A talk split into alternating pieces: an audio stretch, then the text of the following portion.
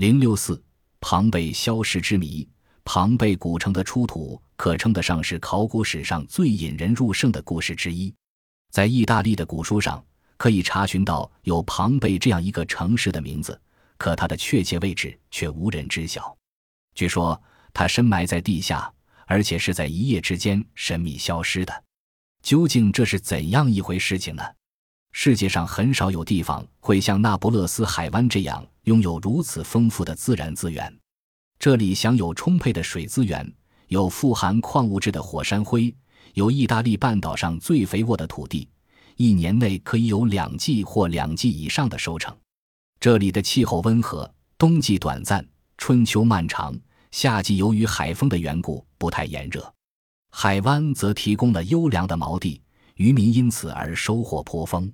距今约两千年前，就在意大利那不勒斯海湾这块富饶的土地上，在维苏威火山的南面，坐落着一个叫庞贝的小镇。最早在这里居住的是奥斯克人。公元前六世纪，希腊人来到了这里，带来了先进的希腊文明。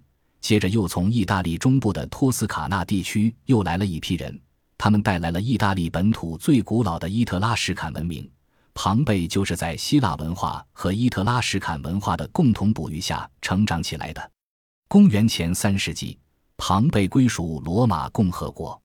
发展到奥古斯都帝国时期，庞贝已经成为十分繁华的商业城市和游览胜地。庞贝背山面海，风景秀丽。罗马最富有和最高贵的家族纷纷在这里建筑极其奢华的乡村别墅。伟大的政治家和演说家西塞罗在附近就拥有三处地产，这里的商业活动十分活跃。它不仅是连接意大利内地和外界的贸易枢纽，而且还是当地织布和印染业的中心，也是诸多手工艺人如铁匠、窑工、吹玻璃工人的栖身之地。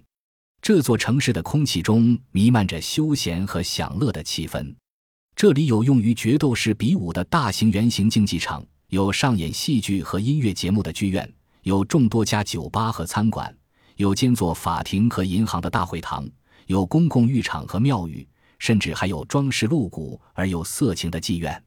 在公元一世纪中期，庞贝人生活得如此舒适而安逸。然而，正如那句有预见性的诗句所言：“世上没有任何东西可以永恒。”庞贝人做梦也没有预料到，厄运正悄悄降临到他们的头上。而这厄运正来自那座与他们相依相伴的、沉睡了几个世纪的维苏威火山。在这之前的史书上，并未记载这座火山有任何要爆发的迹象。维苏威火山高度只有六千英尺，虽然有时温度比较高，但并不被认为是什么不祥的征兆。人们在山坡上种植果园、开垦牧场，动物们在山顶的灌木丛里奔走。到公元七十九年灾难来临之前。火山周围的居民与它已经平安相处了一千多年，然而，地球自诞生之日起，就处在不断的运动变化中。漫长的岁月里，来自地球内部的巨大压力逐日积聚，使得构成地壳的两大板块——非洲大陆和欧亚大陆之间不断的挤压碰撞，从而使得地中海海底的边缘向地球内部深陷。维苏威火山及意大利西岸的一系列火山就是这种地质运动的产物，所以虽然被称为千年死火山，维苏威火山还是有随时苏醒爆发的可能，而且其威力和杀伤力无法预想。公元六十二年，庞贝及其附近地区曾发生了一场大地震，房屋和别墅倒塌，城市管道系统被破坏，许多人丧生于瓦砾中。以至于当时在位的皇帝曾一度考虑要遗弃这个地方。罗马哲学家塞内加这样描述这次地震的后果：六百头羊被大地吞噬，雕像从底座上坠落，被摔得粉碎，到处都是惊慌失措的人们。这次地震其实是维苏威火山苏醒的一个前兆，地球内部被禁锢已久的压力终于快要释放了。然而，当时的人们并没有认识到这一点。他们只是在震后积极努力的重建家园，像往日一样的忙碌着。不知不觉之中，阴影已经笼罩了这块土地。当庞贝城从沉睡中被考古学家叫醒时，一件件古物的出土，一条条古街道的被发掘，古罗马文明光辉从这里喷薄而出了。有人说，庞贝城的发掘是人类考古史上的一个里程碑。画家塞斯也颇有同感。这便是他创作的油画《庞贝的发掘》。随着地球内部压力的逐渐升高，到公元七九年八月，维苏威火山苏醒前，它周围的地区已经发生过多次的震颤，水井干涸了，地面上的动物焦躁不安。一些经历过公元六十二年地震的人们纷纷收拾财物逃离这个地方。八月二十四日凌晨，毁灭性的灾难终于降临，火山灰开始从火山口上溢出。沉睡了千年的恶魔慢慢伸开了懒腰。下午一点钟左右，先是有一片奇特的云彩从山顶冉冉升起，向四周扩散，接着传来震耳欲聋的爆裂声。维苏威火山如一门冲天火炮，以大约声速两倍的速度喷射出高达十七英里的浓烈熔浆，熔浆在空中被粉碎成小颗粒，扩散成一个大云团，随着气流向东南方向移动。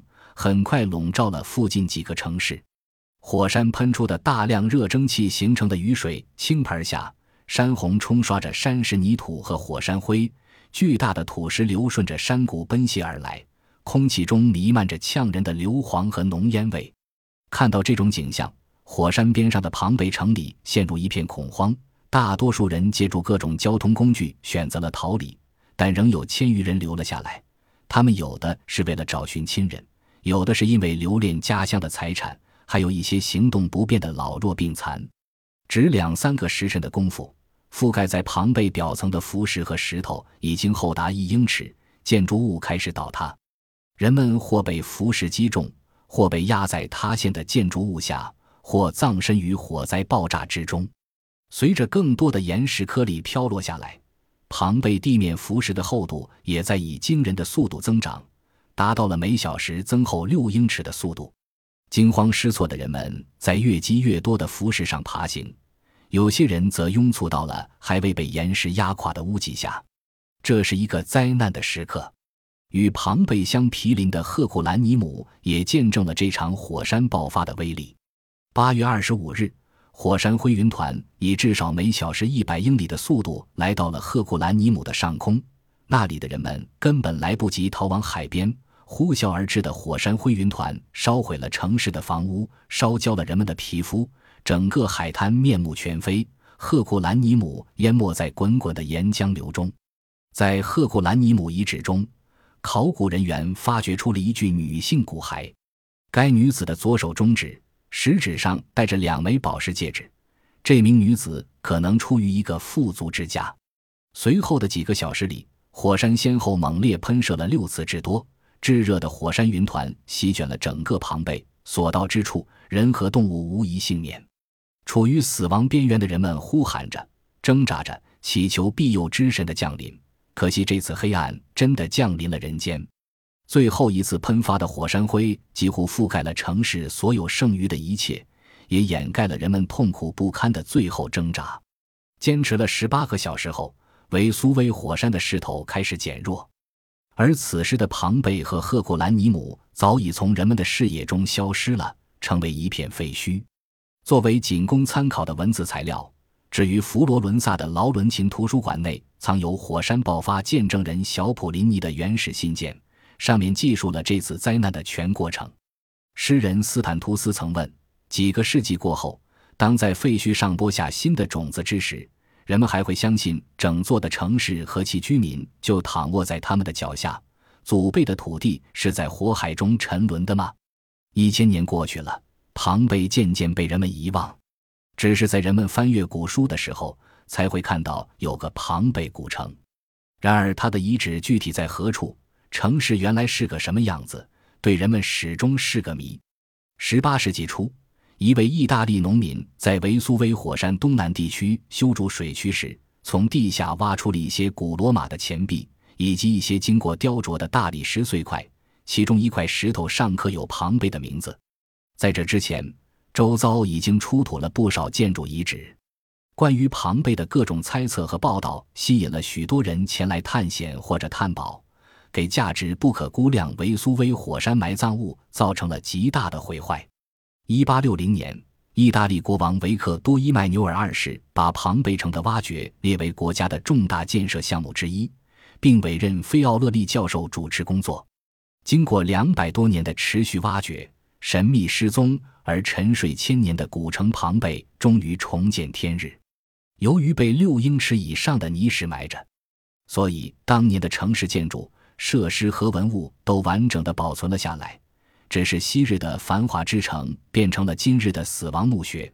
深埋在地下的墓穴不仅以非同寻常的方式记录了那场灾难，而且还以独特的方式详尽地揭示出古典世界里个人及公共生活的诸多方面，对研究古罗马时期的社会生活提供了十分宝贵的资料。